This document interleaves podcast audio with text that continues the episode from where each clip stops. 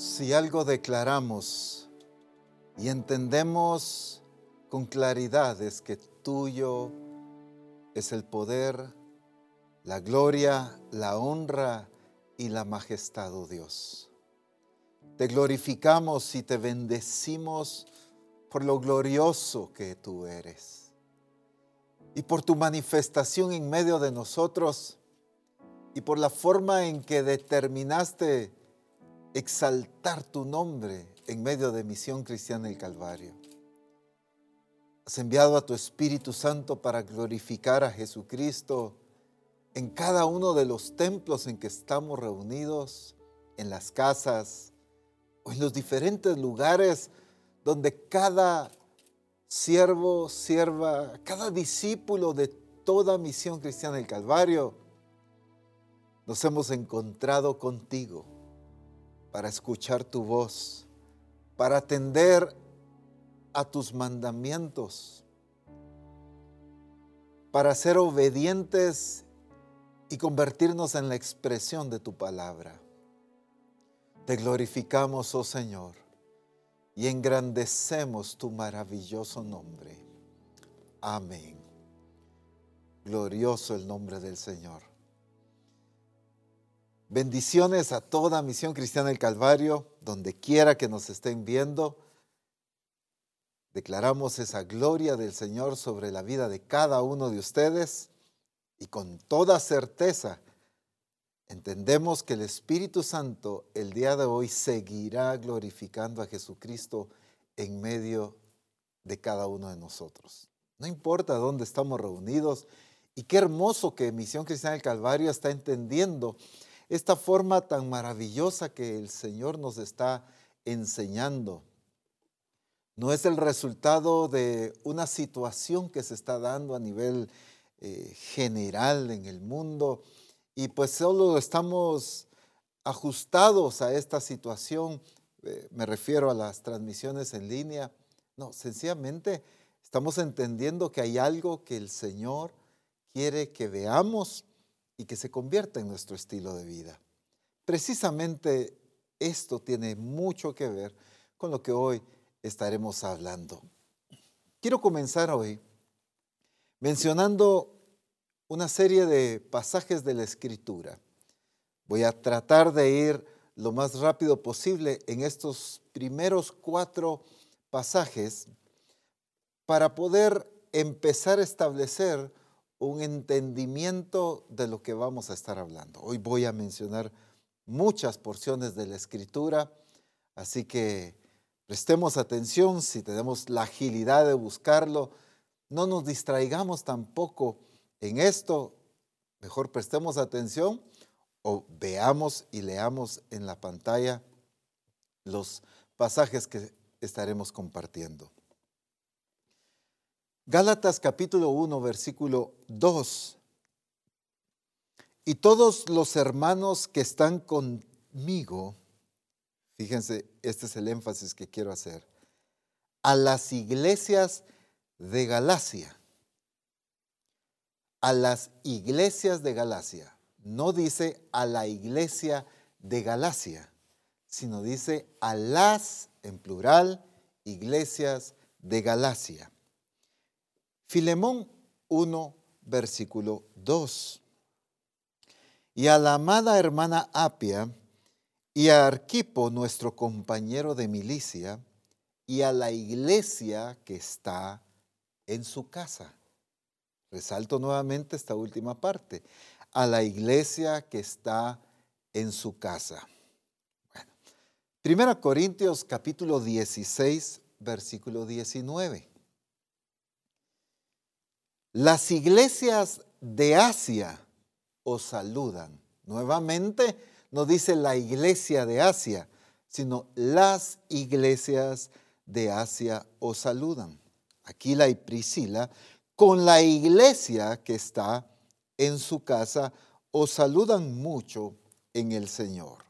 Nuevamente en este pasaje se confirman los dos aspectos que mencionamos anteriormente. Y un último pasaje 2 Corintios 1.1, siempre resaltando los mismos principios. Pablo, apóstol de Jesucristo por la voluntad de Dios, y el hermano Timoteo a la iglesia de Dios que está en Corinto, con todos los santos que están en toda Acaya, con todos los santos que están en toda Acaya. Muy bien. Si prestamos atención a estos cuatro pasajes de la Escritura, por supuesto hay muchos más que hablan de lo mismo, pero al menos vemos estos cuatro el día de hoy, encontramos un principio maravilloso que la iglesia estaba experimentando y disfrutando, y era la expansión y la multiplicación de la iglesia.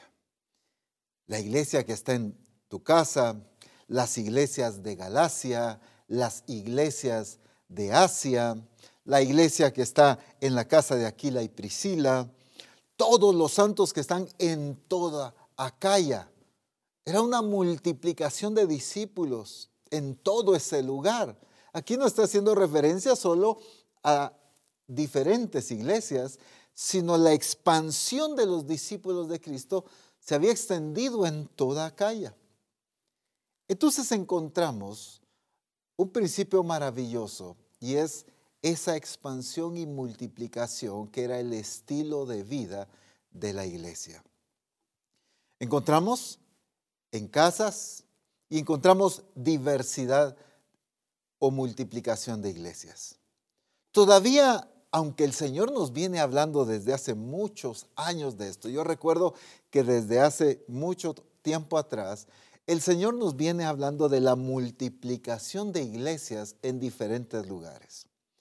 Pero pareciera que todavía estamos aferrados al entendimiento que si yo estoy, voy a mencionar cualquier zona, si yo estoy en la zona 1 de la capital, ya nadie más puede abrir otra iglesia en la zona 1 de la capital porque yo ya estoy en esa zona. Si yo estoy en un departamento, en un municipio, en algún lugar, ya no eh, tengo la mentalidad de que se abran más iglesias de la misión porque yo ya estoy establecido en tal departamento, en tal cabecera, en tal estado, en tal ciudad. Cuando el Señor desde hace mucho tiempo atrás nos viene hablando de este principio que está claramente en la Escritura las iglesias de Galacia. En un mismo lugar había habido una multiplicación de iglesias. Todavía en ciertos ámbitos hay algún conflicto. Gracias a Dios ya ha estado el Señor rompiendo ese esquema y ya se ha dado de alguna manera, se está empezando a dar esta multiplicación en diferentes lugares. Pero todavía hay cierto recelo eh, si llega sea el resultado o el producto de un trabajo de esta iglesia local, de otra iglesia, de como sea, pero se establece una nueva iglesia de la misión. En el lugar donde yo estoy, todavía hay un poquito de conflicto con esa otra iglesia, con este otro pastor, porque yo ya estaba aquí. Bueno, creo que todos tenemos claro que ninguno de nosotros, como iglesia, mucho menos como ministros, somos dueños y señor de un departamento, de una ciudad, de una zona, de un sector. No somos dueños ni señores de nada, sino es Jesucristo el dueño de todas las cosas. Y entonces aquí nos deja claro esa multiplicación de iglesias en un lugar, pero también está rompiendo un esquema que todavía estamos aferrados, aunque el Señor de igual manera nos viene trabajando como misión. La iglesia que está en tu casa. Fíjense que al menos en estos cuatro pasajes, si ustedes pueden leer muchos más y se van a dar cuenta que es el mismo principio, en ninguno está resaltando megatemplos, ni construcciones ni edificaciones que eran las cruciales para congregarse. Si ustedes se dan cuenta, la multiplicación de la iglesia en el libro de los Hechos nunca se detuvo. Sin embargo, no dependía de templos.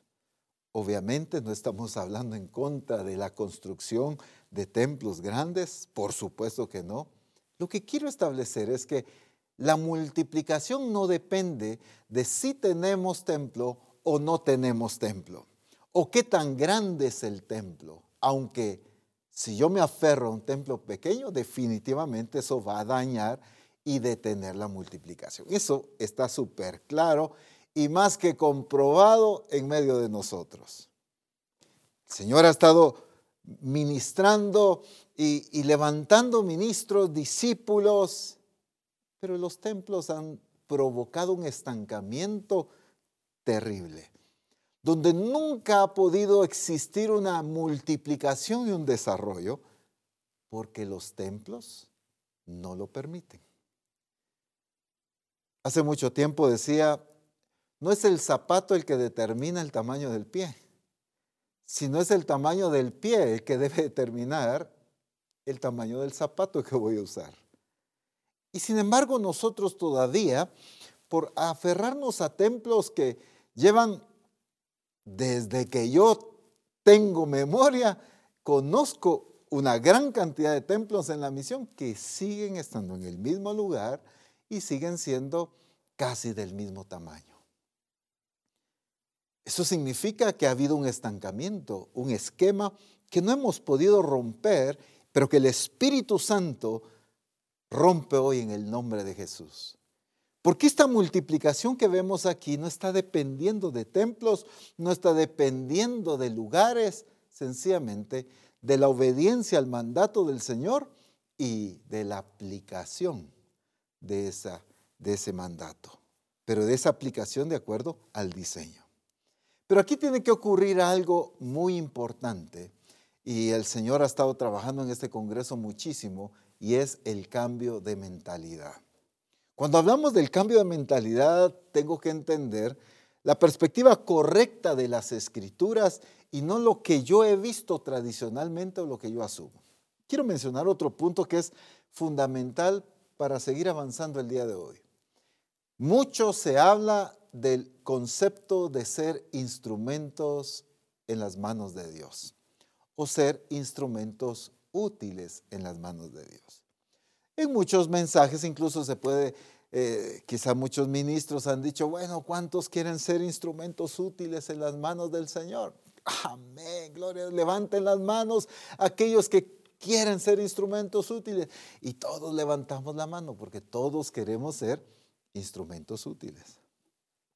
¿Cuánto se nos ha resaltado la experiencia, por ejemplo, de Isaías cuando ve al Señor sentado en su trono alto y sublime, expresando y rodeado de tanta gloria, y donde Dios dice, ¿a quién enviaré? ¿Quién irá por nosotros?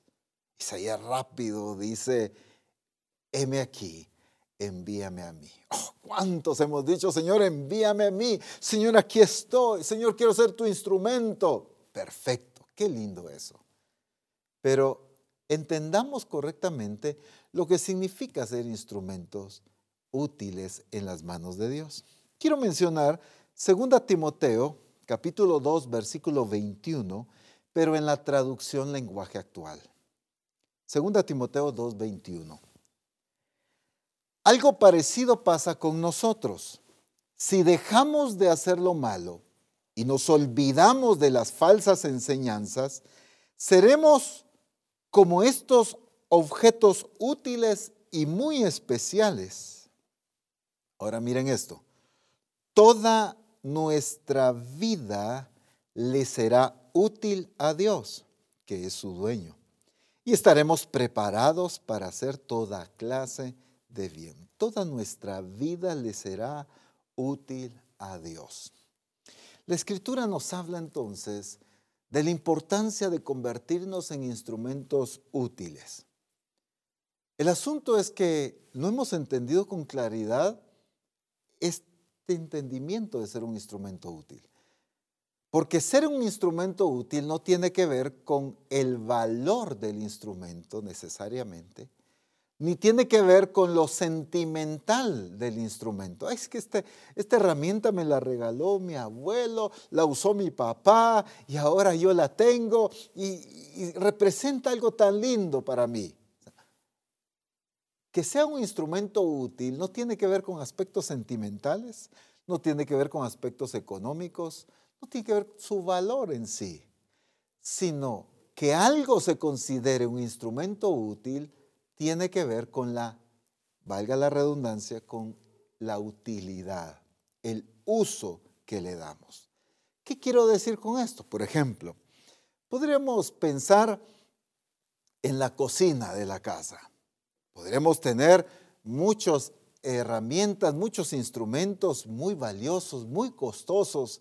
Eh, qué sé yo, usted compró una licuadora carísima, la licuadora le costó 1.200 quetzales, perfecto, pero quizá también tiene una cafetera que le costó 2.000 quetzales, le compró un microondas que le costó no sé cuántos miles, ok, tiene instrumentos caros. Pero de repente, el instrumento más útil que usted tiene es una paleta que le costó 5.50. Pero es el instrumento que más utiliza usted, por decir algo. Estoy poniendo un ejemplo. Quizás es otra cosa, otro instrumento el que, el que usted más utiliza. Entonces, ¿cuál es el instrumento útil para usted? Pues lo que más utiliza, lo que más le sirve. Eso es un instrumento útil, no lo que le costó más dinero, no lo que vale más sentimentalmente. Usted puede tener algo en su casa con mucho valor sentimental, lo puede querer y lo puede amar muchísimo, pero no significa que es un instrumento útil. Porque un instrumento útil es lo que más utiliza, lo que usa usted diariamente, por ejemplo. Entonces, entendemos o nos vemos nosotros como instrumentos útiles por el valor sentimental, por el amor que Dios nos tiene y por el valor que tenemos como hijos de Dios. Fuimos comprados a precio de sangre, algo muy cierto. Valemos la sangre de Cristo, correcto. Y creemos que por el valor que tenemos con Dios ya somos instrumentos útiles. Pero si yo pregunto, ¿a cuántos nos está usando el Señor? O más bien, ¿cuántos nos estamos dejando usar por Dios? Ahí entonces cambia la situación. Porque es quienes se dejan usar por Dios que se constituyen o se convierten en instrumentos útiles.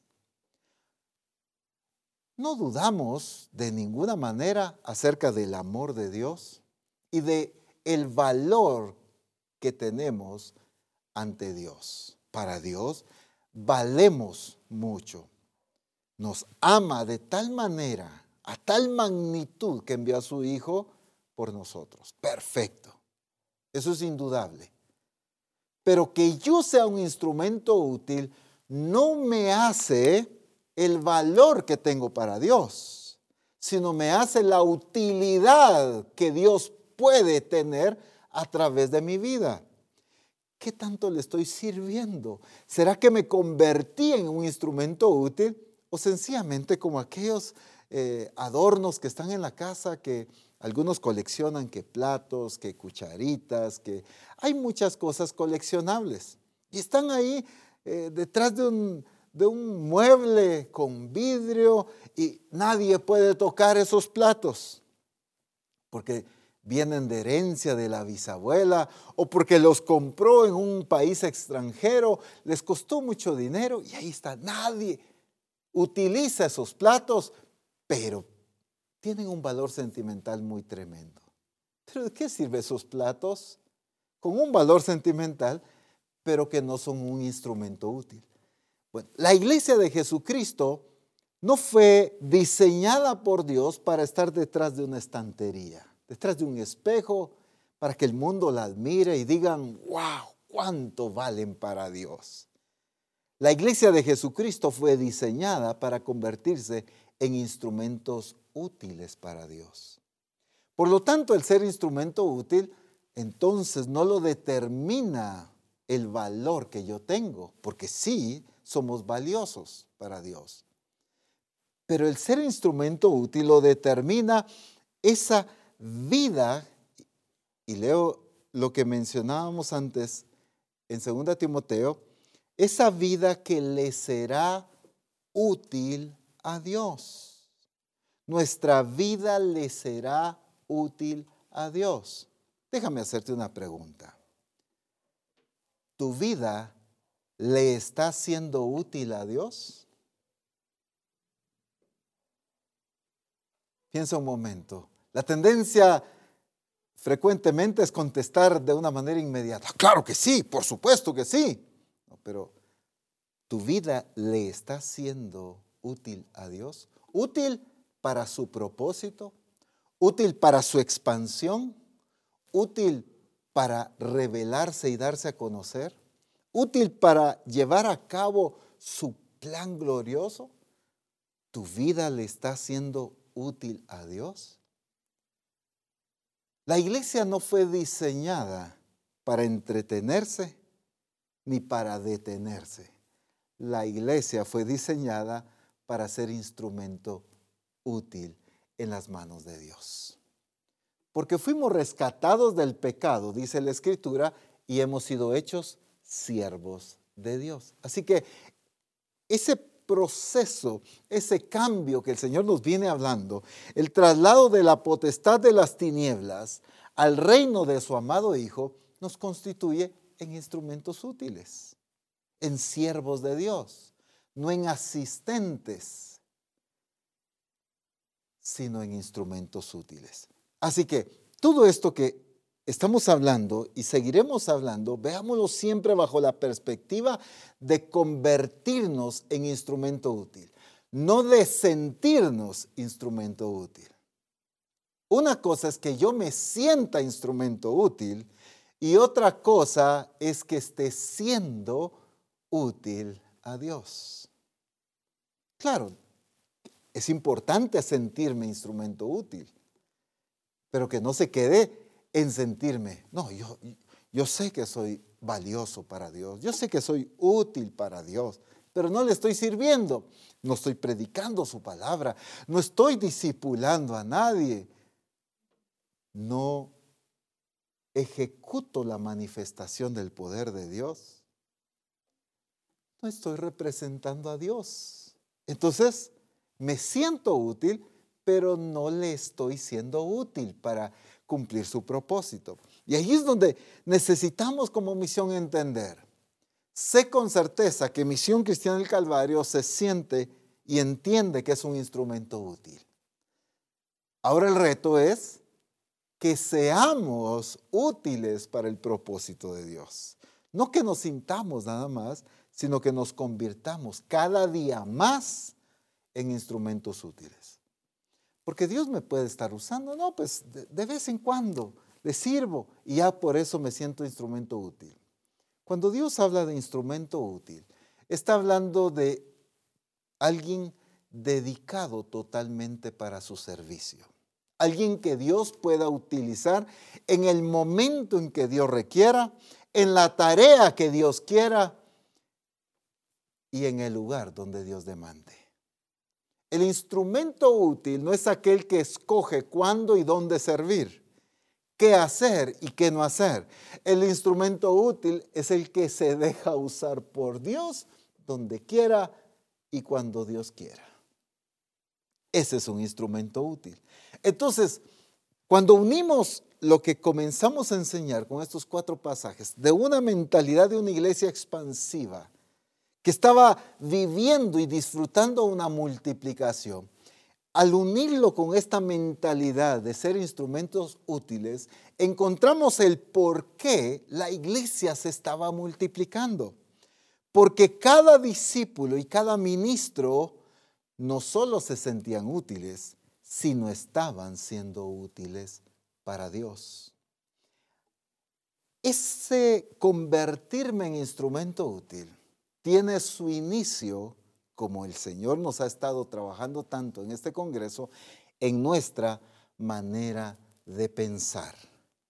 ¿Cómo me convierto en instrumento útil? No orando nada más, Señor, aquí estoy, úsame. Sino me convierto en instrumento útil comenzando con mi manera de pensar. Y por supuesto, debe trascender a la acción. Pero comencemos en la manera de pensar. Rápidamente menciono Hechos 10:34. Ustedes saben que Dios tuvo que trabajar en la mentalidad de Pedro. Pedro experimenta una visión de un lienzo que desciende del cielo con todos los cuadrúpedos, animales terrestres, aves. Y Dios, el Señor le dice, Pedro, mata y come. Y Pedro le dice, no, Señor, porque jamás he comido cosa inmunda. Bueno, esto se repitió tres veces hasta que Pedro entendió, no llames tú común a lo que yo ya he santificado. Luego Pedro es enviado a la casa de Cornelio y cuando escucha el testimonio de Cornelio, como el ángel eh, le habla y lo envía a llamar y todo, dice así la escritura, entonces Pedro, abriendo la boca, dijo, en verdad comprendo que Dios no hace acepción de personas. En verdad comprendo que Dios no hace acepción de personas. Preste la atención a eso. En verdad comprendo. ¿Qué está pasando ahí? En verdad comprendo. Tuvo que ocurrir un cambio en su manera de pensar para que él entendiera las cosas como Dios las estaba entendiendo. El asunto es que Pedro, por muy instrumento, por muy siervo de Dios, por muy apóstol, predicador de la palabra, que era un siervo tremendo, por supuesto, pero había algo que necesitaba cambiar y era su mentalidad expansiva. Porque todavía Pedro, aunque tremendo predicador, pero todavía tenía una mentalidad de solo judíos. Ahora el Señor quiere llevar a Pedro a una dimensión de naciones, de alcanzar a los gentiles, de expandir su ministerio. Y entonces Pedro es trabajado por el Señor y ahora dice, ahora comprendo, ahora entiendo que Dios no hace acepción de personas. Lo que Pedro está entendiendo es la mentalidad y la visión expansiva de Dios, que Dios no hace acepción de personas, que el Evangelio es para toda criatura, como el Señor los había enviado a predicar. Cuando vemos el caso de Abraham, es el mismo principio. En Génesis encontramos el mismo principio que Dios necesita trabajar en Abraham para enseñarle primero un cambio de mentalidad para que entendiera la dimensión a lo que Dios lo estaba llamando. Génesis 12:2. Y haré de ti una nación grande y te bendeciré y engrandeceré tu nombre y serás bendición. Mire lo que le dice, y haré de ti una nación grande. La promesa de Dios para la vida de Abraham era una promesa expansiva, no era limitada, no era escasa. Pero Abraham si algo tenía que ocurrir en su corazón y en su mente, era visualizar el propósito y el plan de Dios, pero no a su dimensión, sino a la dimensión de Dios. Entonces vemos en Abraham que él está dimensionando, voy a decir así, está visualizando, está entendiendo la magnitud del propósito y de la promesa de Dios.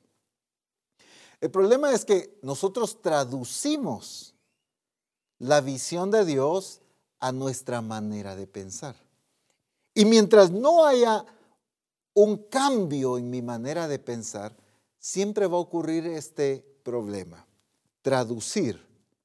¿Qué quiero decir con esto? Por ejemplo, Dios dice, te multiplicaré. Y quizá yo estoy pensando, bueno, somos 15 me va a multiplicar, tal vez significa que vamos a hacer 45, por darme a entender. Somos 100, que nos va a multiplicar, está hablando de que quizá vamos a llegar a ser 500. Entonces, yo estoy traduciendo lo que Dios me está diciendo a mí, pero lo estoy traduciendo a mi manera limitada de ver. Y lo que debe ocurrir es que nuestra mentalidad sea igual a la de Cristo. Tenemos la mente de Cristo, dijo el apóstol Pablo. Se necesita que Misión Cristiana del Calvario, cada ministro, cada pastor, cada esposa de pastor, cada discípulo de toda la misión, tenga la misma mentalidad de Dios. Cuando Dios habla, los multiplicaré. Que no veamos esa multiplicación de acuerdo a nuestra escasez o limitación incluso ni siquiera en base a su entorno, sino en base a lo que Dios está diciendo. Mira las estrellas. ¿Las puedes contar? Mira la arena del mar. ¿La puedes contar? Bueno, así será tu descendencia. ¿Qué está trabajando Dios en Abraham? Una capacidad de entenderle a Dios. Si algo tenemos que entender es que la expansión nos lleva a poseer pero la multiplicación y el crecimiento nos posiciona para tener influencia. Es muy diferente. La expansión nos lleva a poseer cada vez más. Nos expandimos, poseemos. Pero esa multiplicación y ese crecimiento nos pone en una posición de influencia y de respeto ante todos.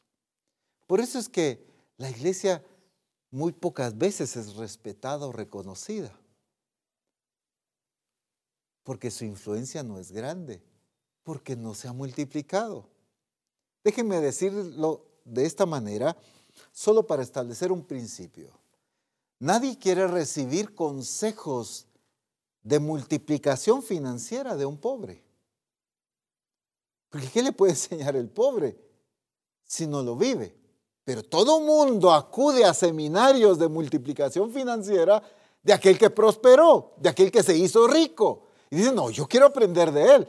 Pero ¿de qué voy a aprender de aquel que, que, vive de una manera así? ¿Me doy a entender? Es el mismo principio.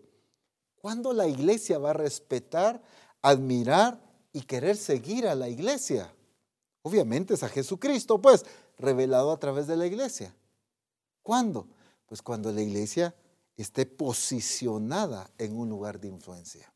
Eso lo va a dar la multiplicación y la expansión. Entonces la, la mentalidad tiene que cambiar. Dios le dice a Abraham acerca de tu descendencia. Dios utiliza esto porque la multiplicación y la mentalidad expansiva es generacional, no es momentánea, no es escasa, sino es generacional. Y quiero dejar este pasaje también como algo que debe eh, la misión abrazar. Romanos capítulo 4, versículo 13.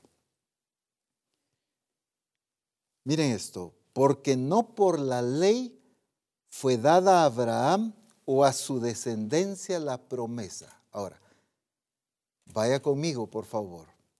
No por la ley fue dada la promesa. Ahora, ¿de qué está hablando? ¿Cuál es la promesa dada por Dios a Abraham? De que sería heredero del mundo, sino por la justicia de la fe. Ok, por un momentito, eh, olvidémonos no porque no valga, sino por el énfasis que quiero hacer de que no fue por la ley, sino por la justicia de la fe. Ok, perfecto. Enfoquémonos un momentito en el nivel y en la dimensión de la promesa.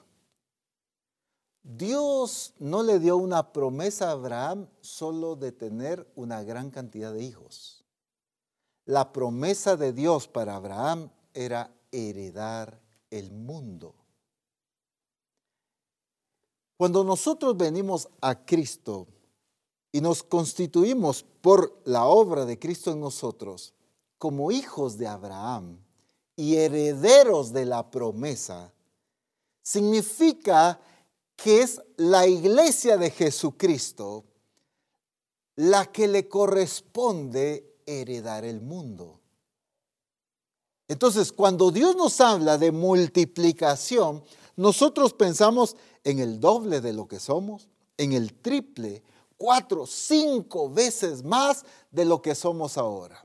Bueno, alguien puede tener una mentalidad todavía más amplia según él y piensa en ser diez veces más lo que ahora es.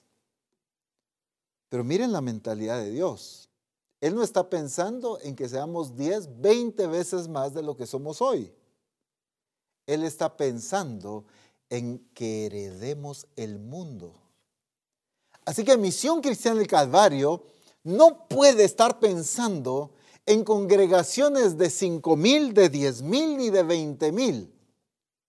Misión Cristiana del Calvario debe estar pensando en heredar el mundo, en hacer discípulos en todas las naciones y a todas las naciones, en predicar el Evangelio a toda criatura. Esa es la mentalidad que debe tener Misión Cristiana del Calvario. Apóstol, pero por lo menos nosotros alcanzamos nuestra aldea, nuestra comunidad. Miren nuestro sector. Al menos ya vienen tres vecinos. Tenemos una mentalidad tan limitada, tan escasa, cuando no hemos visualizado que el llamado y la promesa de Dios para Abraham, y por lo tanto nosotros como iglesia somos herederos de esa promesa, es poseer el mundo es heredar el mundo. Significa que hoy, por la obra gloriosa del Espíritu, debe ser derribada cualquier mentalidad de limitación y escasez de multiplicación. De al menos ser el doble de lo que somos. Al menos llenar el templo que tenemos construido.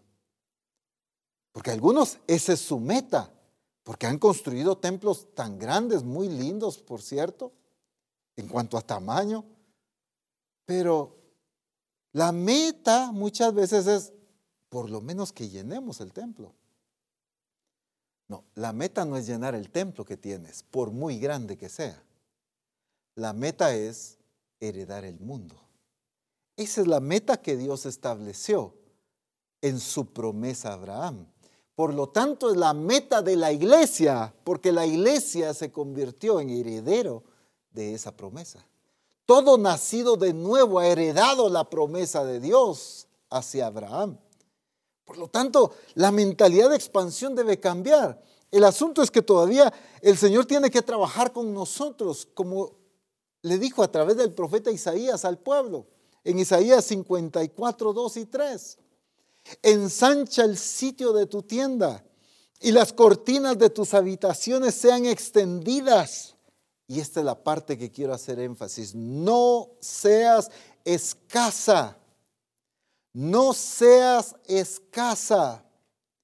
Alarga tus cuerdas y refuerza tus estacas, porque te extenderás a la mano derecha, a la mano izquierda y tu descendencia, escuchen bien, el mismo principio se repite en toda la escritura, y tu descendencia heredará naciones y habitará las ciudades asoladas. Nuevamente resalto puntos que son claves aquí. No seas escasa. Misión cristiana del Calvario, no seas escasa porque la promesa de Dios se va a cumplir. No tiene que ver nuestra capacidad, no se determina por nuestra habilidad. No estoy diciendo que no crezcamos o no desarrollemos, pero la multiplicación no la determina nuestros recursos ni nuestras capacidades. La multiplicación la determina la promesa del Dios Todopoderoso para ejecutar y llevar a cabo lo que Él dijo que sucedería. Te extenderás a la mano derecha, a la mano izquierda. Es algo real. No son promesas de probabilidades, sino son certezas las que Dios está declarando te extenderás a la mano derecha y a la mano izquierda. Miren esto, y tu descendencia heredará naciones. Misión Cristiana del Calvario esta generación y las generaciones que vienen heredarán naciones. Porque es la promesa de Dios. No es la capacidad humana de misión cristiana del Calvario. Jamás radica en nuestra capacidad humana. Nunca la promesa ha radicado en lo que somos humanamente. Jamás podemos pretender que seremos multiplicados porque somos buenos. Y como decimos comúnmente, porque somos pilas. Nunca ha radicado el cumplimiento de la promesa por nuestras capacidades humanas, sino por la capacidad del Dios que dio la promesa. Eso sí, nos dio su espíritu. Por lo tanto, el espíritu que hemos recibido es un espíritu que nos da el poder para convertirnos en testigos y alcanzar las naciones para Jesucristo. No nos ha dado espíritu de cobardía, sino de poder, de amor y de dominio propio. Y el apóstol Pablo dice, por tanto, no te avergüences de dar testimonio. El espíritu de poder es para dar testimonio de Jesucristo, no para sentirme valiente, no solo para no sentirme amedrentado ni así, no. Es que si usted lee el contexto de ese pasaje, tiene que ver con la expansión de la predicación del Evangelio. El Espíritu que Dios nos ha dado es para dar testimonio de nuestro Señor Jesucristo. Así que el cumplimiento de su promesa es por su capacidad, pero sí debe ocurrir algo en nosotros y es romper el esquema y la mentalidad de limitación que hemos tenido. No seas escasa. Siervo de Dios, no seas escaso en tu manera de pensar. Discipulador, no seas escaso en tu manera de pensar. Al menos con los cinco que tengo, ay, mira, ya permanecieron. Estos cinco, estos ocho, estos once, no importa. Wow, mire, apóstol, ninguno se me ha ido. Están bien bonitos los hermanos, gloria a Dios. Todavía tenemos una mentalidad escasa. Y la expansión y la multiplicación. Nos hemos olvidado de que la meta de Dios es que heredemos naciones es de que hagamos discípulos a todas las naciones, es que prediquemos el Evangelio a toda criatura. Seguimos predicando y somos expertos en predicarnos entre nosotros, pero nos olvidamos de la tarea tan importante de predicarle a las naciones. Somos buenos discipulando y enseñándonos entre nosotros mismos como congregación. Pero ¿y la gente? Las multitudes. No hay pasión en nosotros como Jesús la manifestó. Al ver las multitudes, dice claramente la escritura, tuvo compasión de ellos, porque los vio como ovejas sin pastor.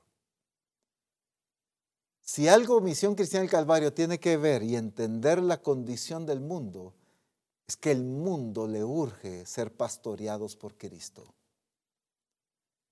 El mundo está descarriado y perdido como ovejas sin pastor. Y no estoy hablando de nosotros como siervos, como pastores. Estoy hablando de venir bajo el señorío de Cristo y ser pastoreados por Cristo y su Espíritu. La necesidad más grande del ser humano es el conocimiento de Dios y de su Hijo Jesucristo. En eso consiste la vida eterna, en que te conozcan a ti y a tu Hijo a quien has enviado. Es que eso es lo que el mundo necesita conocer. Pero nosotros nos estamos tan ocupados en nuestras reuniones, en nuestras actividades.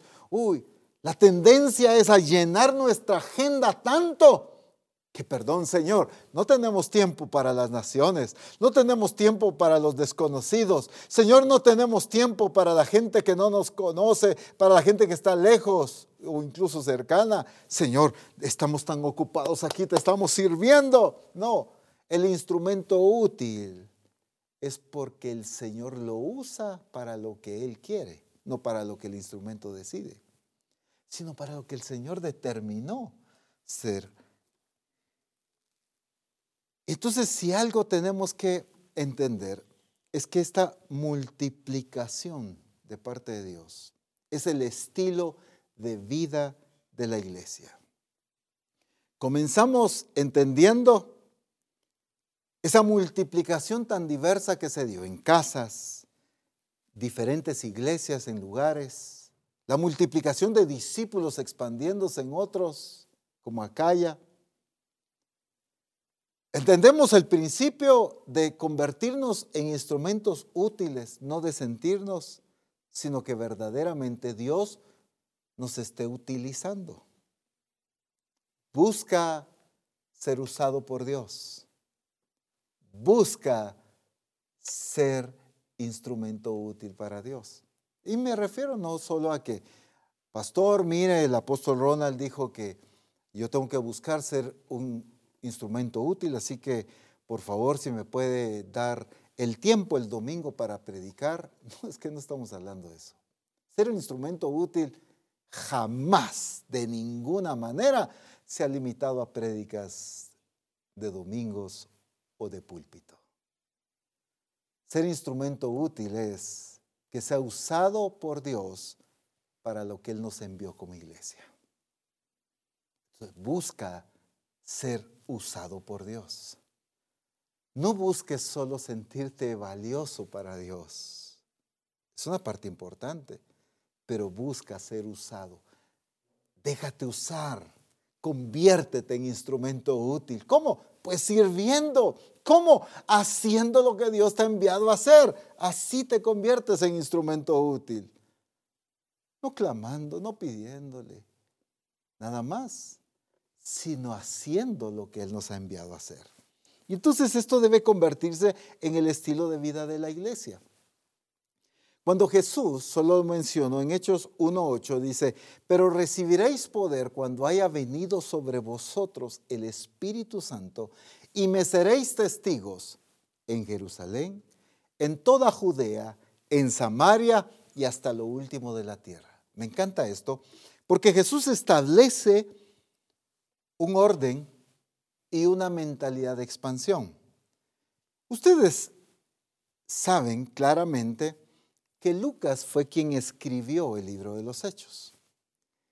Y me encanta ver la narración. Claro, entendemos con claridad que el Espíritu Santo guió todo esto, eso es indudable.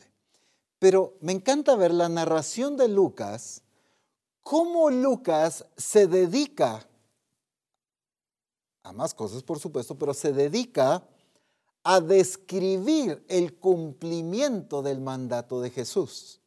Fíjense bien lo que estoy diciendo. Jesús dijo, me seréis testigos en Jerusalén, en toda Judea, en Samaria y hasta lo último de la tierra. Y la narración, si usted le presta atención al libro de los Hechos, la narración de Lucas va de Jerusalén, Judea, Samaria y hasta lo último de la tierra. Préstele atención. ¿Cómo comienza en Jerusalén el mover de la iglesia?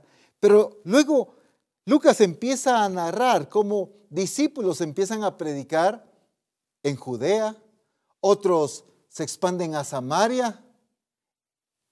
Y el libro de los Hechos termina con la narración del apóstol Pablo, predicando en todas las naciones. Me encanta esto porque Jesús da un mandato, pero la iglesia lo va cumpliendo a perfección. El Espíritu Santo va ejecutando el plan de Cristo. Lucas tiene la capacidad de visualizar y de contarnos a nosotros cómo lo que Cristo declaró, el Espíritu Santo lo ejecutó. Y la iglesia fue el instrumento útil para eso. Y entonces encontramos ¿Cómo es que la iglesia empieza a desarrollarse, pero entendiendo que era un estilo de vida? ¿Qué quiero decir con esto? Voy a mencionar dos pasajes de la Escritura para enfatizar este principio. Hechos capítulo 5, verso 14 y Hechos 6, 7. Comencemos por Hechos 5, 14. Y los que creían en el Señor aumentaban más, gran número así de hombres como de mujeres. Y Hechos 6, 7 dice así, y crecía la palabra del Señor y el número de los discípulos se multiplicaba grandemente en Jerusalén. También muchos de los sacerdotes obedecían a la fe. Préstele atención a esto. Y crecía la palabra del Señor y el número de los discípulos se multiplicaba ¿dónde? En Jerusalén. lo que quiero enfatizar ahorita es que en estos dos pasajes se está hablando de una multiplicación. Y los que creían en el Señor aumentaban más, dice el primer pasaje que leímos. Gran número de hombres como de mujeres. Y crecía la palabra del Señor. Cuando dice crecía la palabra del Señor se refiere a que más personas cada día predicaban la palabra del Señor. ¿Me doy a entender? No que cada día los apóstoles tenían más trabajo. Claro que sí, también tenían más trabajo. Pero aquí se refiere a que la iglesia estaba entendiendo su función y estaba ejecutando su responsabilidad de predicar la palabra. Entonces, y crecía la palabra del Señor. Y entonces la consecuencia era que el número de los discípulos se multiplicaba en Jerusalén. Ok. Entonces, estoy estableciendo esto como un principio que ya vamos a entender ahorita. La multiplicación y el evangelismo ya se estaban dando en la iglesia en Jerusalén. Comenzó ahí, sí es cierto, pero ya la predicación, los discípulos estaban predicando, por supuesto los apóstoles estaban predicando, pero la iglesia misma estaba predicando, por eso dice y crecía la palabra del Señor. El resultado era que los, el número de los discípulos se multiplicaba.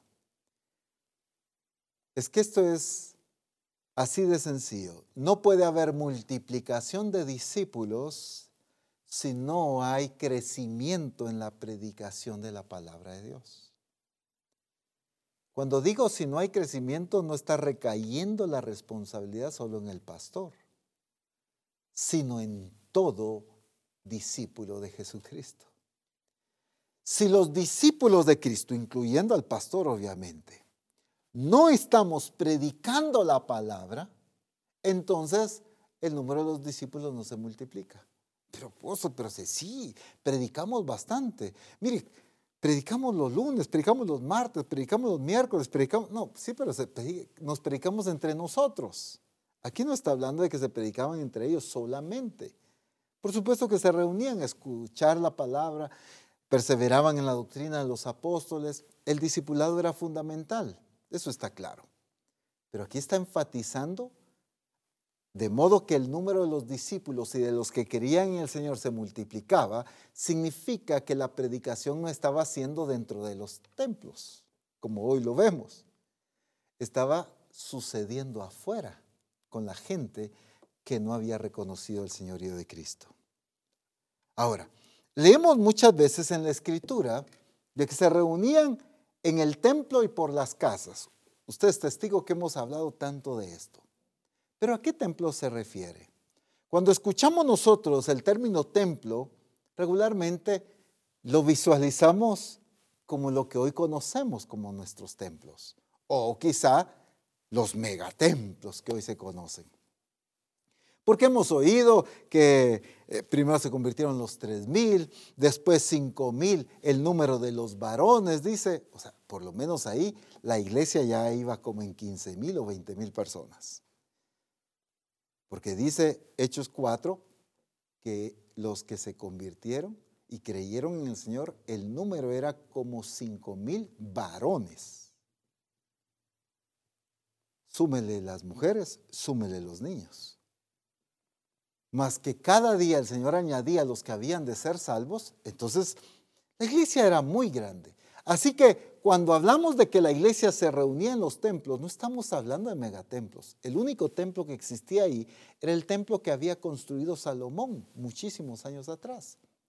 Y si usted va a la escritura a escudriñar las medidas del templo, era un templo bien pequeño. Lujoso, eso sí, con detalles maravillosos. Es cierto, pero muy pequeño. Era un templo que tenía lugar santísimo, el lugar santo. No era un templo como hoy lo visualizamos, un espacio, una bodega, un lugar sin columnas. Así visualizamos hoy el templo, pero eso no era lo que existía. ¿Por qué estoy diciendo esto? Porque la multiplicación de la iglesia jamás dependía de que se habían o no habían templos. De que si tenían el lugar adecuado o no lo tenían.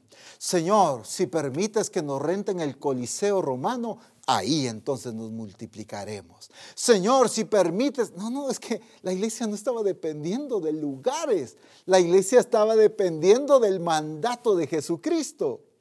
Lo que ellos hacían era cumplir el mandato de Jesucristo, pero no excusarse en el templo o la falta de él. Claro, podemos ver la iglesia que está en tu casa, y eso se repite en varios pasajes de la Escritura, la iglesia que está en su casa. Por muy grandes que sean las casas, tampoco eran bodegas de dos mil metros cuadrados, pues. Entonces, ¿qué significa? Que jamás, aunque usaban las casas, jamás el tamaño y las dimensiones de los lugares, de los locales, voy a decir así, nunca fueron el estorbo para la multiplicación y la expansión de la iglesia. Hoy sí lo son. El que no tiene templo dice, si tuviéramos templo. Y el que tiene templo dice, ya no podemos crecer, no nos caben.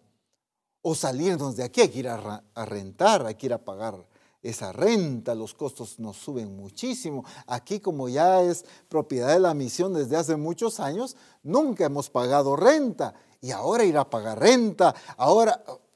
Entonces, tenemos temor a lanzarnos esas cosas. Entonces significa que los templos hoy en día sí están sirviendo de estorbo para provocar la multiplicación. Que quede claro.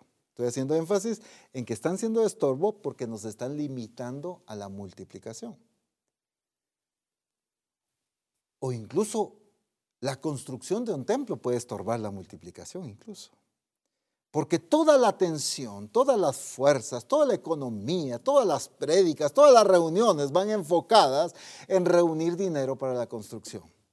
Y la iglesia deja de expandirse, deja de multiplicarse, deja de disipular, deja de evangelizar, porque todo radica en recaudar dinero para la construcción. Mire, o sea, lo que quiero enfatizar es que una u otra cosa hoy estamos permitiendo.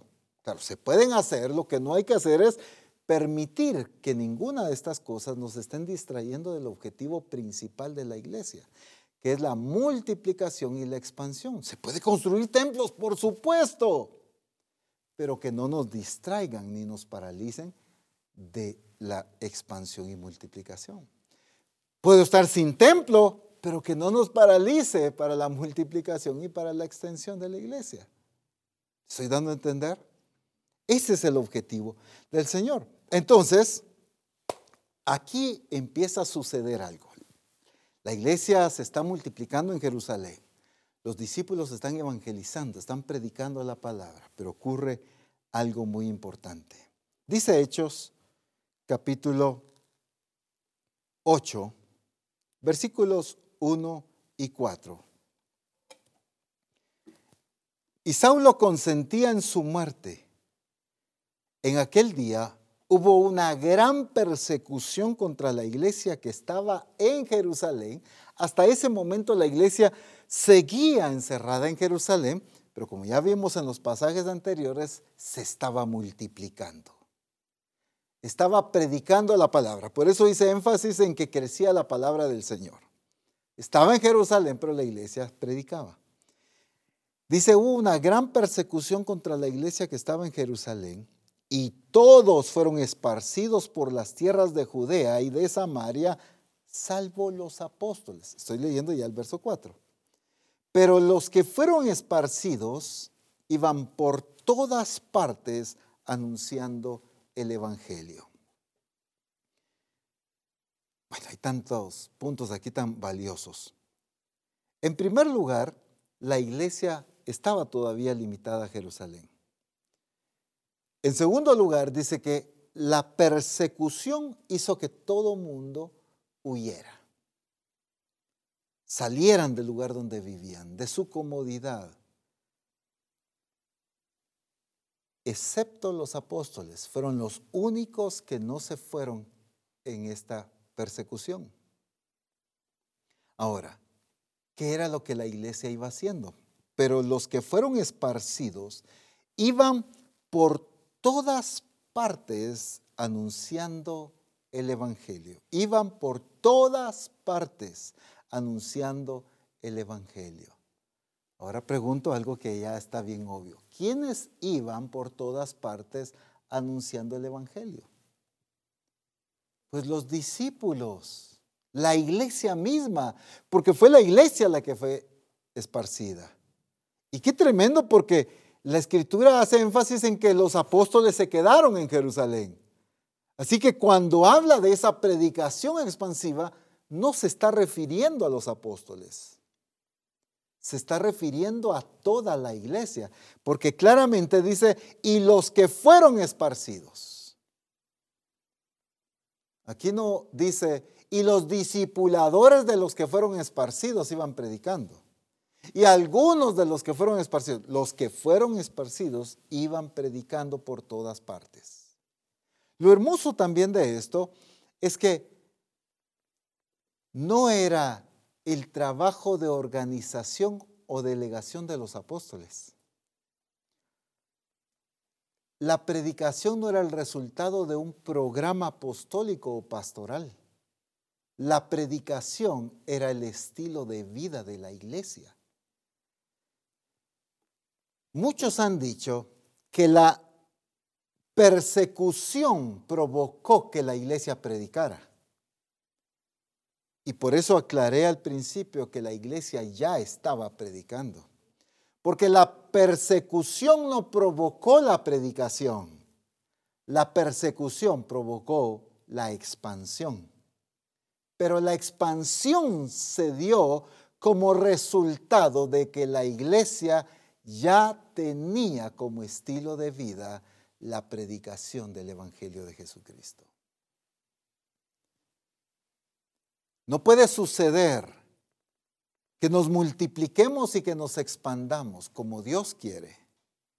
Si no nos hemos convertido como iglesia en una iglesia predicadora del Evangelio de Jesucristo. Vaya pastor, hoy sí le están dando duro. No, no estoy hablando de los pastores, estoy hablando de toda la iglesia, incluyendo los pastores, porque son iglesia. Esta no es tarea de ministros nada más, es tarea de todo discípulo de Jesucristo, de todo hijo de Dios, de todo redimido, del que se deja usar, del instrumento útil. Aquí la iglesia estaba siendo útil para el Señor. ¿Cómo? No porque se sentían orgullosos de que eran hijos de Dios y yo soy útil. No, se convirtieron en útiles porque se estaban dejando usar por el Señor. Estaban predicando su palabra, estaban manifestando el poder de Dios, estaban expandiendo el Evangelio.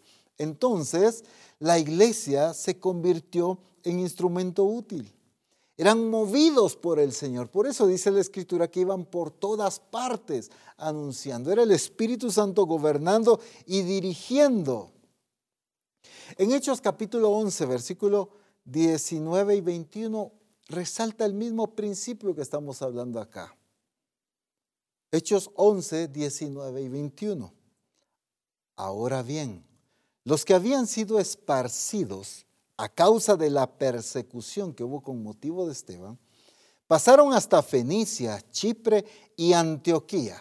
Preste atención a esta diferencia, por favor. No hablando a nadie la palabra, sino solo a los judíos. Bueno, mucha gente de la que iba aquí tenía una mentalidad limitada. Estaban predicando, pero con una mentalidad limitada. Pero es interesante cómo resalta, pero había entre ellos unos varones de Chipre y de Sirene, los cuales cuando entraron en Antioquía hablaron también a los griegos anunciando el Evangelio del Señor Jesús. Y la mano del Señor estaba con ellos, y gran número creyó y se convirtió al Señor. Un día quiero estar delante del pastor de Chipre y delante del pastor de, de Sirene y felicitarlos por el buen discipulado que tuvieron con la iglesia. Todos los demás estaban ejecutando, pero con una mentalidad limitada, solo los judíos. Pero estos discípulos de Chipre y de Sirene, qué discipulado tan precioso que recibieron. Ellos no pusieron peros, ellos no pusieron limitantes, ellos predicaron la palabra a todo, a toda persona. Y entonces le empezaron a predicar también a los griegos, a los que no eran judíos. Y entonces se establece esta iglesia tan preciosa en Antioquía.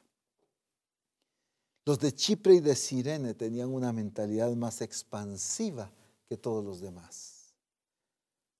Misión Cristiana del Calvario debe tener una mentalidad expansiva, no escasa, no limitada. Hoy se ha puesto tanto de moda, hablando eh, de iglesia a nivel general, en que de repente dice alguien, no, vamos a levantar una iglesia de empresarios, solo de empresarios. Y entonces empiezan a buscar solo gerentes, solo, bueno, solo empresarios. Otros dicen, no, nosotros nos vamos a dedicar eh, a la gente pobre. Prediquémosle a los pobres y su iglesia solo es de gente en, ese, en esa condición. Entonces, unos empiezan a predicarle a un sector, otros a otro sector. Y no nos damos cuenta que le estamos fallando al principio de la palabra, que es a toda criatura. Algunos por un interés y otros por otro interés, pero al final son intereses por las cuales nos enfocamos en un sector específico. La iglesia de Jesucristo jamás puede poner una limitación, un estorbo a alguien adinerado o a alguien pobre. Jamás puede cerrarle las puertas a una persona en escasez y abrírselas a una persona en abundancia o viceversa. Hay algunos que dicen, no, no, este es rico, no, este no, de plano es frío, este no quiere nada, de todos modos no puede entrar al reino de los cielos porque dura cosas que un, un rico entre al reino de los cielos. Y empezamos a poner, no, también ahí hay gente a la que Dios tiene determinado salvar. Por supuesto que sí. En todo ámbito, en todo nivel social, económico. Misión Cristiana del Calvario no puede tener una mentalidad escasa ni limitada, sino una mentalidad de expansión así como los de Chipre y de Sirene. No fueron sectaristas, sino fueron expansivos. Le predicaron el Evangelio a quien necesitara y miren, la gloria del Señor se manifestó. Me encanta cómo dice, y la mano del Señor estaba con ellos. Dicho en los términos que estamos utilizando hoy, los de Chipre y de Sirene se convirtieron en instrumentos útiles para el Señor. No porque se sentían y no por su valor, sino por su ejecución. Se hicieron instrumentos útiles. Tú y yo debemos hacernos instrumentos útiles, no para hacer lo que queremos, sino para hacer lo que fuimos enviados a hacer. Ese es el principio de un instrumento útil. Y entonces vemos que el trabajo discipulador de los apóstoles había dado sus frutos. porque la iglesia ya tenía un estilo de vida de evangelismo. Entonces, no predicaron porque estaban siendo perseguidos. Predicaron porque ya era su estilo de vida. Solo la predicación provocó expansión. Ahora iban por todas partes anunciando el Evangelio. Pero antes ya lo anunciaban en Jerusalén. El problema hoy es que no hemos comenzado a anunciar el Evangelio ni siquiera en nuestro Jerusalén, mucho menos en toda Judea, en Samaria y en la última de la tierra. Necesitamos entender que nuestro discipulado debe formar una mentalidad de multiplicación y expansiva en la iglesia tenemos que capacitar, tenemos que enseñar a la iglesia a ser eficiente en su responsabilidad de multiplicación. Ya el Señor nos ha dicho tanto esto. Dios no nos ha llamado para entretener a la iglesia. Nos ha llamado para perfeccionarla, para que haga la obra del ministerio. Y esa obra del ministerio incluye esa expansión. Por eso es que la iglesia estaba eficiente en su tarea evangelística, porque el discipulado los había preparado para eso. Pero en este principio también tenemos que entender algo, y espero que lo entiendan con el espíritu correcto lo que voy a decir. Hay algo que como misión necesitamos hoy arrepentirnos y pedirle perdón al Señor. Lo voy a explicar de esta manera. Cuando una persona se siente orgulloso de algo, lo comenta, lo platica, lo cuenta, lo da a conocer, lo exhibe. Cuando alguien está orgulloso de algo. ¿Ha visto usted estas novias que el día que le dieron su anillo de compromiso, oh, sacan fotos así, luciendo el anillo, las fotos están ahí con el anillo. Ella está fuera de foco, pero el anillo está bien enfocado. Están resaltando eso porque quieren lucir, quieren dar a conocer, están orgullosos de ese momento. Y está bien, qué lindo. Lo que quiero decir es que cuando uno está orgulloso de algo, uno lo da a conocer. Uno oculta lo que no está orgulloso. ¿Ha visto usted si alguien, por ejemplo, tiene alguna situación física? Voy a mencionar algo. Quizá alguien tiene alguna cuestión en su frente que no quiere que los demás vean. Regularmente usa el pelo y se cubre, ¿no es cierto? Para ocultar algo que no quiere que los demás vean. Si es una mancha, si es un lunar, si es un golpe, si es una cicatriz, lo que sea, pero se oculta. ¿No es cierto? Regularmente ocultamos lo que no queremos dar a conocer. Nos da vergüenza decir y mencionar aquello que no queremos que nadie se entere. Uf, pero lo anunciamos. Lo que estamos orgullosos. Ahora, aquí viene la pregunta. ¿Qué tan orgullosos estamos de Jesucristo y del Evangelio. Con razón el apóstol Pablo decía, porque no me avergüenzo del Evangelio, porque es poder de Dios para salvación, al judío primeramente y después al griego. No me avergüenzo del Evangelio. Si algo debe mover a Misión Cristiana del Calvario es el orgullo del Dios al cual servimos. Y es el orgullo del poder del Evangelio para cambiar una vida en su totalidad.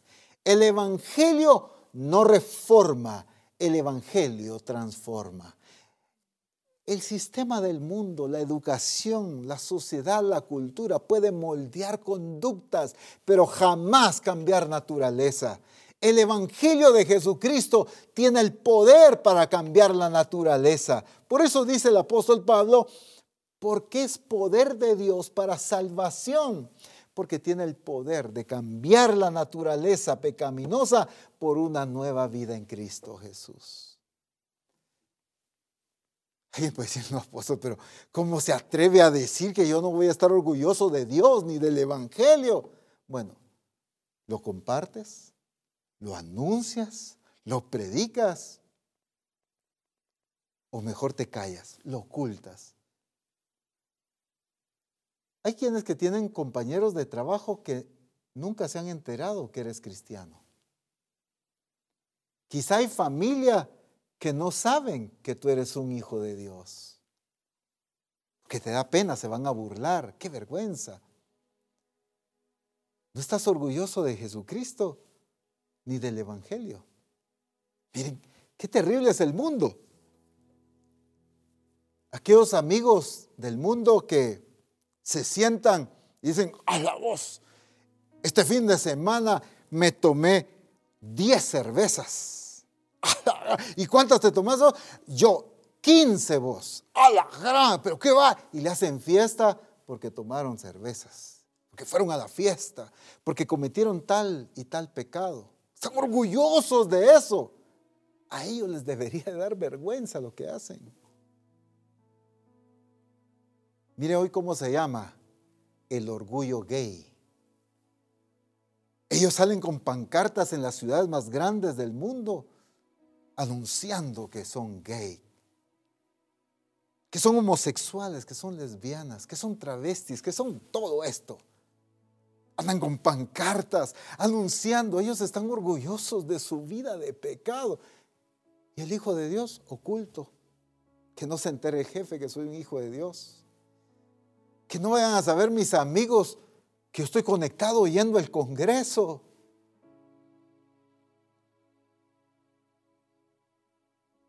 Como misión cristiana y Calvario, yo sé que hay sus claras excepciones. Pero en su mayoría necesitamos pedirle perdón a Dios.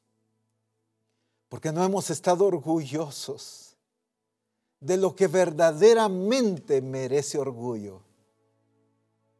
Y es tener y reconocer a Jesucristo como el Señor de nuestras vidas. Es haber rendido nuestra vida a Jesucristo. Llega el amigo, el familiar y le dicen, y vos no vas a fiestas, vos no tomás. Eh, no, es que, no, es que hace mal. Y ellos todos orgullosos. Nosotros íbamos a fiestas. Y vos no decís malas palabras. Eh, no, es que qué feo se oye, con vergüenza. Y vos no haces estas cosas. El mundo puede acercarse a las personas y decirle, y vos no le quemas el rancho a tu esposa. No, no, no ustedes, no, no, no me gusta hablar de eso, qué vergüenza. Uy, el mundo orgulloso de que andan con un amante, de que la esposa anda con su amante también, de que el muchacho tiene varias novias, orgullosos. ¿Cuántas novias tenés vos?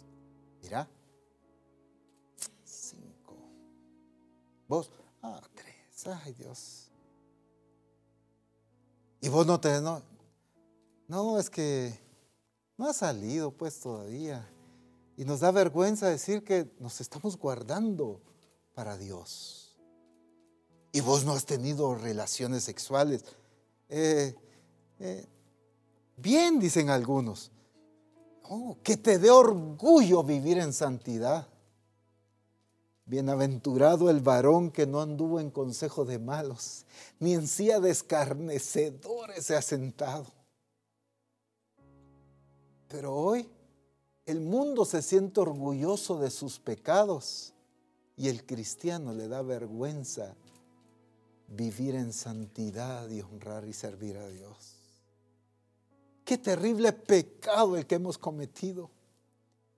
Sentirnos avergonzados del Evangelio.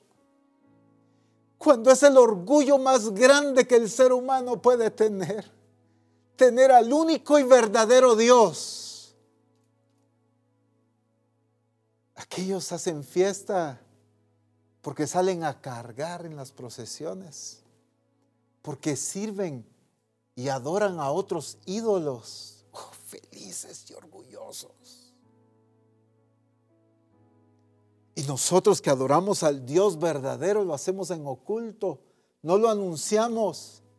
Misión Cristiana del Calvario debería estar gritando a los cuatro vientos, Jesús es nuestro Rey y nuestro Señor. Hay un solo Dios y un solo Señor. Si algo debemos anunciar a los cuatro vientos, es que Jesús es el único camino, es la verdad y es la vida. Nadie puede venir al Padre si no es por medio de Jesucristo. Con qué orgullo, dijo el Señor. Y esta es la vida eterna. En que te conozcan a ti, el único Dios verdadero, y a Jesucristo a quien has enviado. Con qué orgullo lo dijo Él. Y nosotros, entrega su vida a Cristo. Arrepiéntase de sus pecados, por favor como que con vergüenza estamos llevando a la gente a sacarla de vivir destituidos de la gloria de Dios a vivir sumergidos en Jesucristo. Es tiempo de arrepentirnos y pedir perdón al Señor.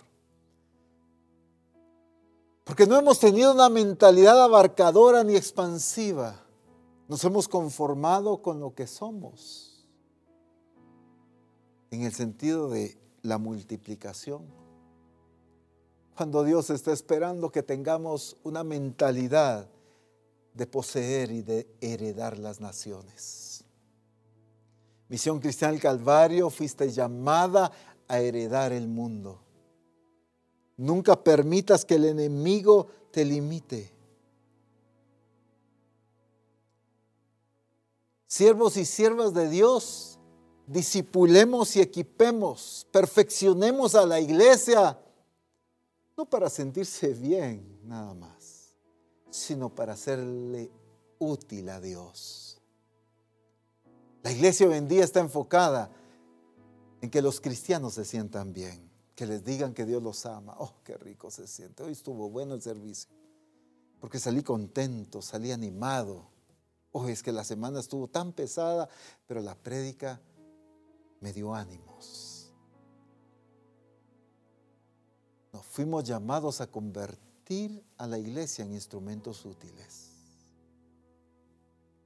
Es que su vida sumergida en Cristo es la que le da valor, es la que le debe dar orgullo y es la que le debe dar el ánimo y la satisfacción. Un hijo de Dios no puede vivir deprimido si está viviendo en Cristo. Si está unido a la vida, no puede vivir deprimido. Pero es ese cambio en nuestra manera de pensar. Dios nos ha llamado a tener una mentalidad expansiva y de multiplicación. Prediquemos el Evangelio a toda criatura.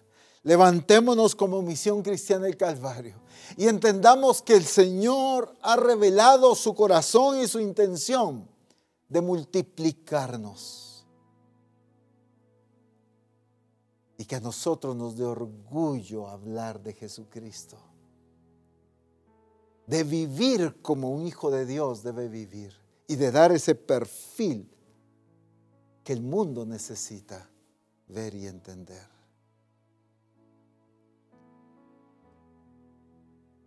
A quien le debe dar vergüenza es al pecador y al que está alejado de Dios. Pero hoy la iglesia se ha sentido intimidada.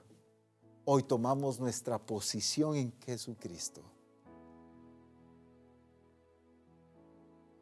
Y que digamos como el apóstol Pablo, no me avergüenzo del Evangelio porque es poder de Dios.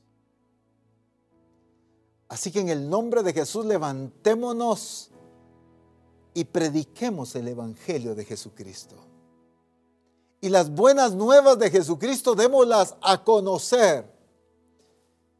Porque la buena noticia es que Dios ama al mundo y envió a su Hijo a morir por nosotros. La buena noticia es que todo aquel que en Él cree puede alcanzar salvación, disfrutar el perdón de sus pecados. La buena noticia es que el Hijo de Dios que nunca cometió pecado, fue considerado como pecado por causa de nosotros. Él cargó el pecado de todo el mundo para que nosotros que éramos los culpables fuéramos declarados inocentes. Esa es una maravillosa noticia que el mundo necesita oír. No te calles, misión cristiana del Calvario. No ocultes la buena noticia. El mundo le urge salir de la condición en la que se encuentra. Una ceguera en la que ellos ven correcto su pecado y su condición. Llevémoslos a la luz. Es que en la oscuridad no se distingue las fallas y las faltas, como dice la escritura. Pero cuando todo sale a luz se descubre. Y eso es lo que el mundo no le gusta del Evangelio. Pero tú y yo hemos sido llamados a hacer luz, a dar a conocer la buena noticia de Jesucristo. Ponte de pie, por favor, ahí donde estás. Glorifica a Dios es la iglesia de Jesucristo, la que tiene la mejor noticia del mundo entero. Es el Hijo de Dios que tiene la mejor noticia.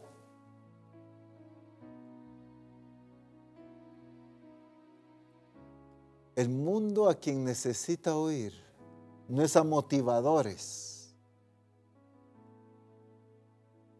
mucho menos a los noticieros el mundo lo que necesita oír es a la iglesia anunciándoles la buena noticia de Jesucristo. Aleluya, glorifica a Dios un momento ahí.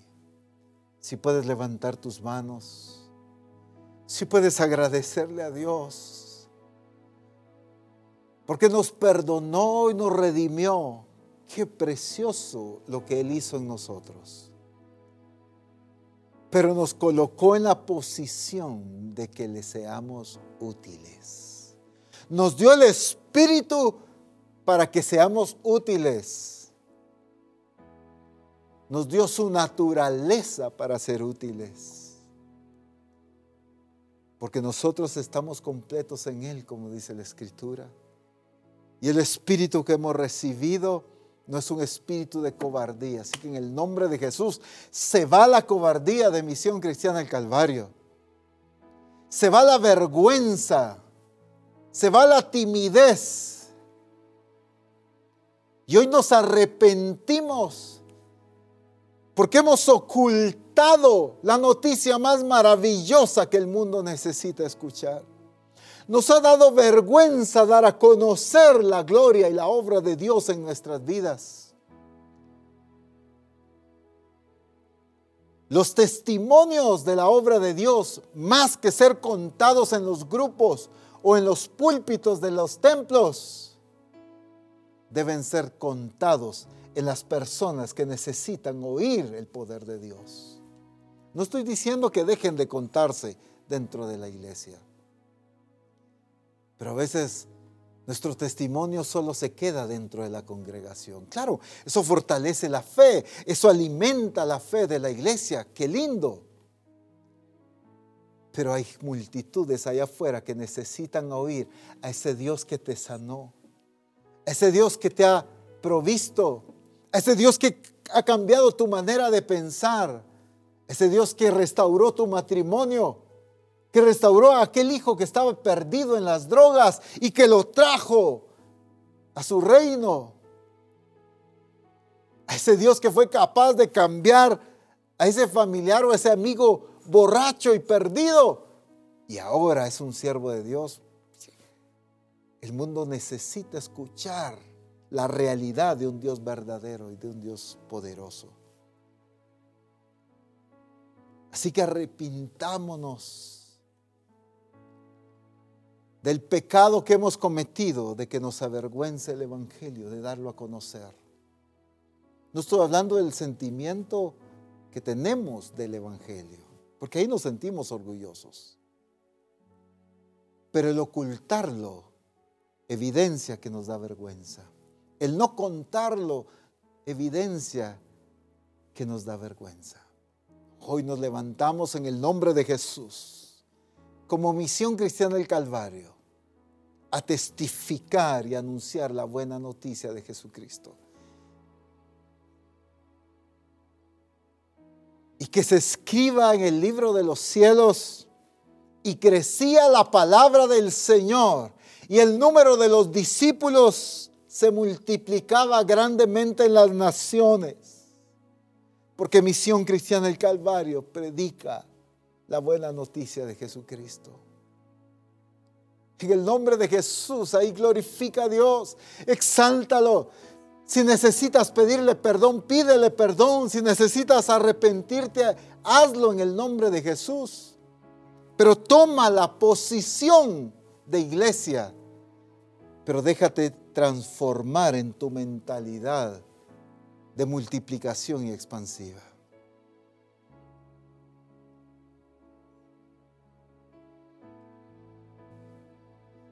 No es que visualices un número grande.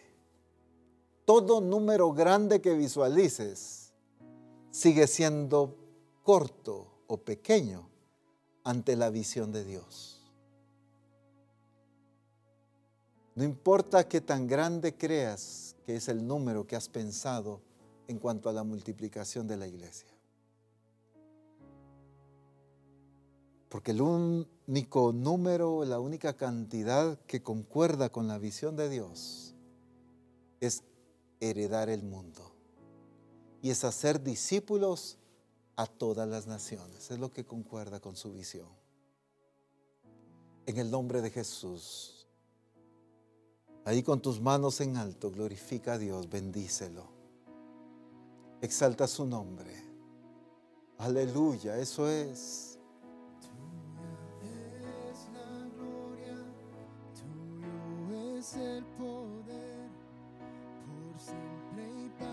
Siempre tú eres rey. Tuya es la gloria, tuyo es nuestro corazón. por siempre y para siempre tú eres rey. Tuya Glorioso tu nombre. gloria, Tuya, Señor, la gloria. Tuyo el poder. Exaltado y glorificado el nombre del Señor. Aleluya. Tuya es la gloria, Tuyo es el poder. Por siempre y para siempre tú eres rey.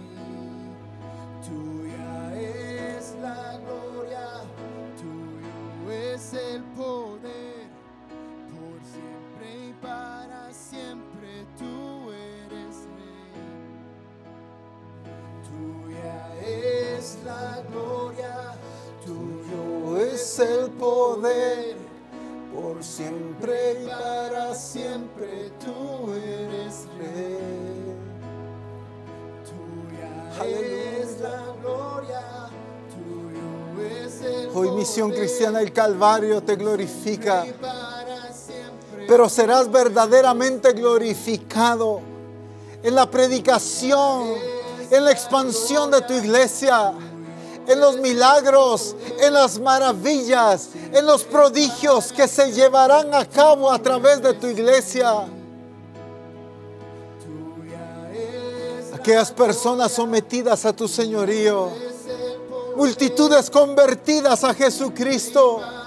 Allí es donde serás glorificado en gran manera. Aleluya, Señor. Glorioso tu nombre. Exaltado el nombre de Jesucristo. Misión Cristiana del Calvario glorifica el nombre del Señor. Exalta su nombre. Poderoso el Rey, victorioso Dios.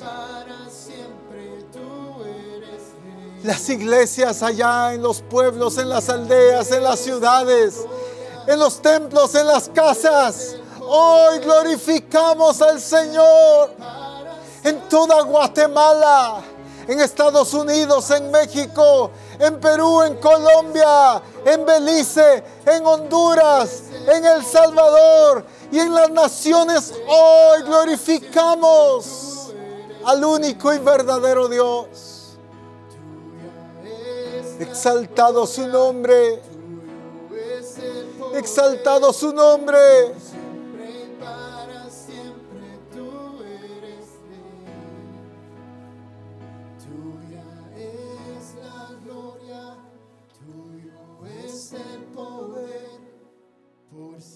Y para siempre tú eres rey.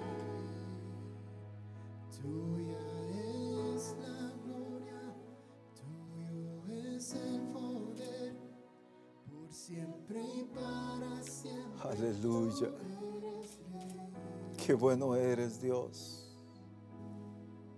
Qué bueno eres Dios. Es el tiempo de la multiplicación. Es el tiempo de la expansión de tu iglesia, oh Dios. Y hoy nos levantamos como una iglesia obediente a tu corazón y a tu palabra orgullosos del Dios que tenemos y del Evangelio que predicamos. Orgullosos de un Dios vivo, real y verdadero al que servimos. En el nombre de Jesús. Señor, gracias por lo que estás haciendo en toda misión cristiana del Calvario en este Congreso.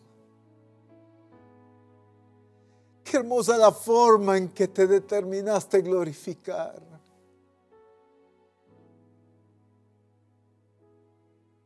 Cuán gloriosa es tu misericordia, Señor, al no soltarnos.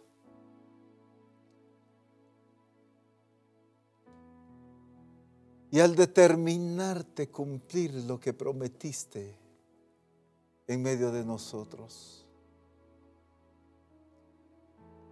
Que tu Espíritu Santo siga cumpliendo esa obra para la cual le enviaste. No solo trabajando en nuestro corazón, entendimiento y conocimiento, sino en nuestra transformación y en nuestra determinación de obedecer al Padre.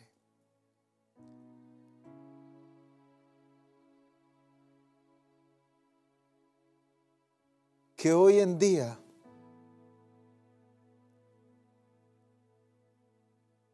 ya no sea la narración de un Lucas escribiendo lo que la iglesia hizo en aquel entonces, sino sea la narración del Espíritu Santo cumpliendo lo que Jesucristo se determinó en las naciones por medio de Misión Cristiana del Calvario. En el nombre glorioso de Cristo Jesús. Amén. Bendito el nombre de Jesús. Que el Espíritu Santo siga manifestándose en cada vida y sigamos disfrutando su presencia y su gloria. Pero también este tiempo de refrigerio, de descanso,